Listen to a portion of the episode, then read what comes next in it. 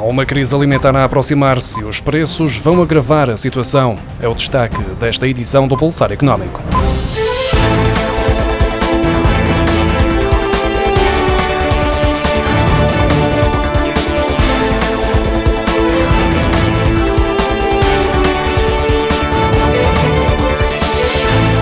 A agência alemã de ajuda humanitária Weltanga Hilf alerta que está a aproximar-se uma crise alimentar em todo o mundo e diz que o aumento sem precedentes do preço dos alimentos vai agravar a situação.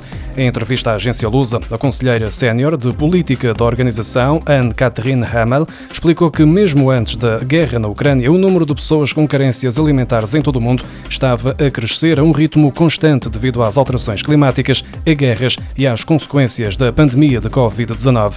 No entanto, o bloqueio das exportações de cereais da Ucrânia e da Rússia e a grande escassez de fertilizantes essenciais, devido à guerra, já estão a ter um impacto adverso dramático e vão agravar ainda mais o estado global da nutrição. A responsável lembrou que o secretário-geral da Welltanga Health já admitiu que as perspectivas são sombrias e que a sobreposição de crises torna a situação muito perigosa.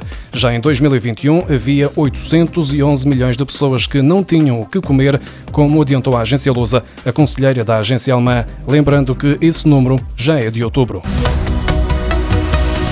O bloqueio nos portos ucranianos poderá levar a um novo aumento dos preços, escassez, insegurança alimentar ou a tensões sociais. E a economia portuguesa vai sair penalizada, como defendem os analistas consultados pela agência Lusa, que descartam uma crise alimentar no país. Os analistas estimam que existam aumentos generalizados nos preços das mercadorias, levando a um acentuar da redução do poder de compra.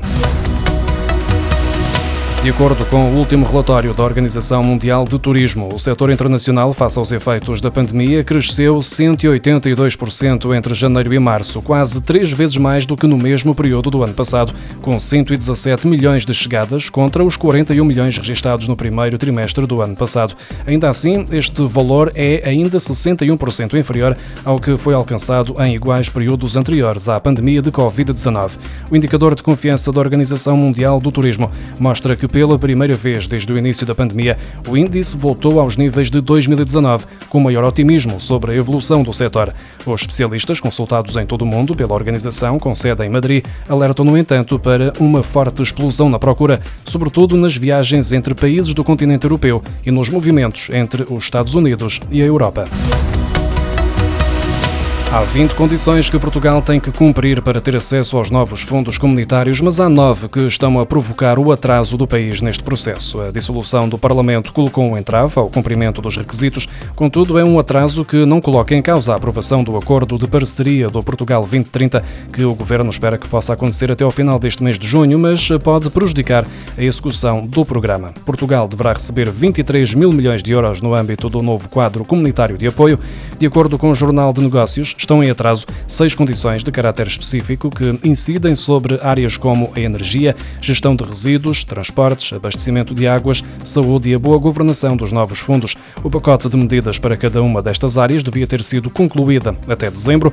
Por cumprir está também a inclusão do modelo de governação e regulamentação geral da política de coesão em Portugal 2021-2027, dos princípios da Carta dos Direitos Fundamentais da União Europeia e na Convenção da ONU sobre os Direitos direitos das pessoas com deficiência. A temática relativa à conectividade móvel do país, com a elaboração do Plano de Ação Nacional para a Conectividade por implementar, é outra das condições em atraso.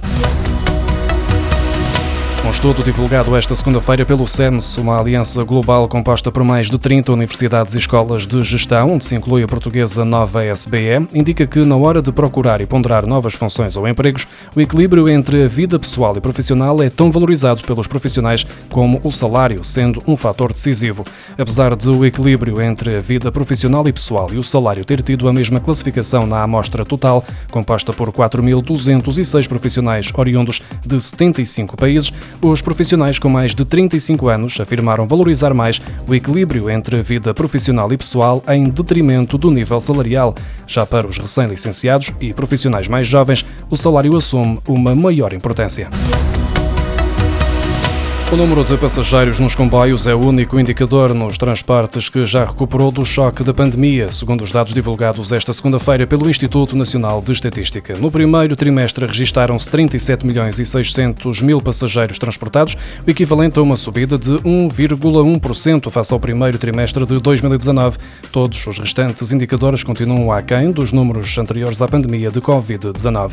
Nos primeiros três meses do ano, os aeroportos nacionais movimentaram 8 milhões e 300 mil passageiros, correspondendo a um crescimento de 465,7% face ao mesmo período de 2021, mas uma redução de 25,4% face ao primeiro trimestre de 2019, anterior à pandemia. Por sua vez, o transporte de passageiros por via fluvial registrou um aumento de 105,2% relativamente ao primeiro trimestre de 2021, atingindo 3 milhões e 600 mil passageiros e uma redução de 25,7% em relação ao mesmo período de 2019.